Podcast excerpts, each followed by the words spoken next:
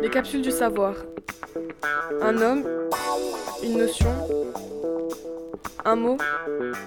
La connaissance est à vous. Bonjour à tous et bienvenue sur Radio Lyoté pour une nouvelle chronique sur le mot marathon. Nous allons commencer par une citation d'Émile Zatopek, un célèbre athlète du XXe siècle. Si tu veux courir, cours un kilomètre. Si tu veux changer ta vie, cours un marathon. Nous avons tous vu des personnes de notre entourage faire des marathons. Je me rappelle de mon père qui un dimanche était allé à Bouskoura pour passer cette célèbre épreuve. Peut-être que vous aussi, vous avez vu une fois à la télévision ces athlètes courir sur une piste, ou peut-être même que vous y avez participé aussi à ce fameux marathon. Mais saviez-vous que ce mot a bien une histoire? En effet, ce nom masculin qui ne possède pas d'antonyme, nous le connaissons dans le sens de championnat, de concours de course ou même d'excursion. Nous l'utilisons pour dire que nous venons de courir ou que nous venons de passer une longue épreuve, comme la lecture de tous les Harry Potter par exemple. Mais il faut savoir que ce mot est bien plus vieux que vous. Il vient de la Grèce antique, en l'an 490 avant Jésus.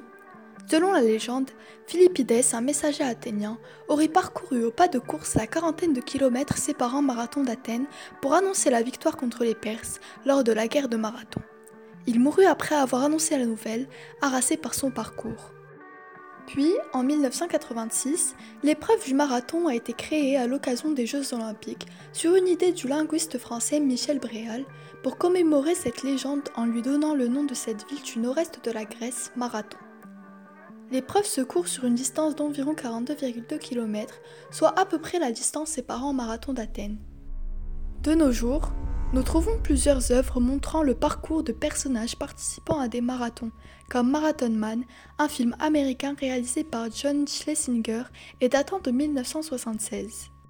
Ce film parle de Thomas Levy, un étudiant en histoire, s'entraînant dans Central Park pour le marathon de New York, mais qui retrouvera son quotidien paisible, chamboulé par un homme venu récupérer un trésor de guerre qu'il avait autrefois confié à son frère, mort dans un accident de voiture. Je vous invite à voir le film pour en savoir plus. Merci pour votre écoute et à bientôt sur Radio Lyoté. Les capsules du savoir. Un homme, une notion, un mot. La connaissance est à vous.